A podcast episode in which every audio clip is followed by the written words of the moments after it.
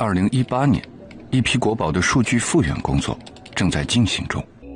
里耶秦简现藏于湖南里耶秦简博物馆。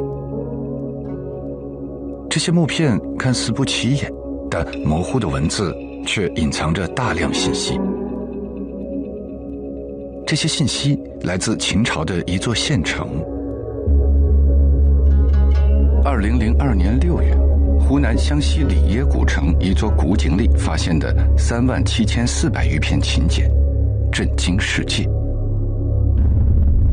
这片秦简上记录的内容，我们可以看到字迹已经很不清晰了。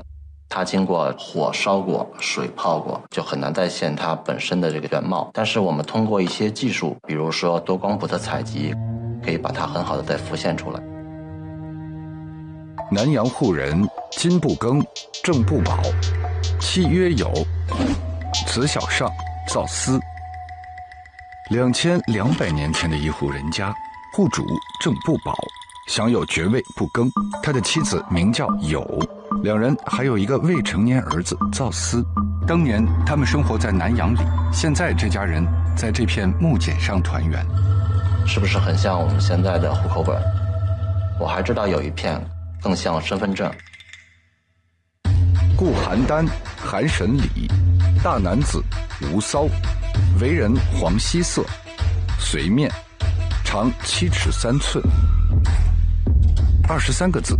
介绍了一位来自原邯郸韩神里的男子，他叫吴骚，皮肤有些黄，椭圆的脸，身高一米七左右。有了这块茧，吴骚可以避免被冒名顶替，官员检查人口流通也有据可依。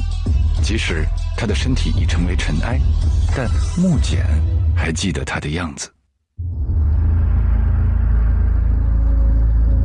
始皇统一六国后，推行郡县制，全国共有四十多个郡。地处洞庭郡的千陵县并不起眼，这里的大小官员也很平凡，他们当年日复一日书写完成的官府文书，便是现在的里耶秦简。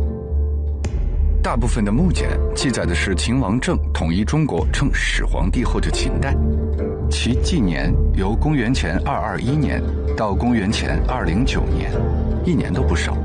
记事详细到了月和日，大量的木简一枚，便完整的记录了一件事儿：一个时代浓缩于一个县，一个县浓缩于一片木简。三万七千多枚木简，就像是一部秦朝县城生活的百科全书，写满了当时的各个方面，有通邮，有行政建制，有买卖、算术和记事等，全景式展现了郡县制下一个秦朝县城的管理和运行。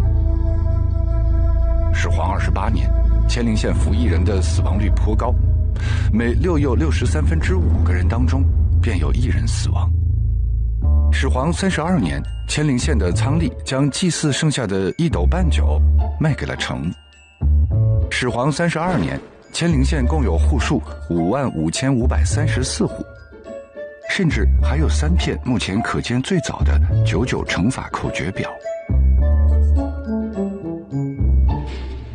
在正史当中，对秦朝行政制度和社会生活的记载不足千字，而里耶秦简。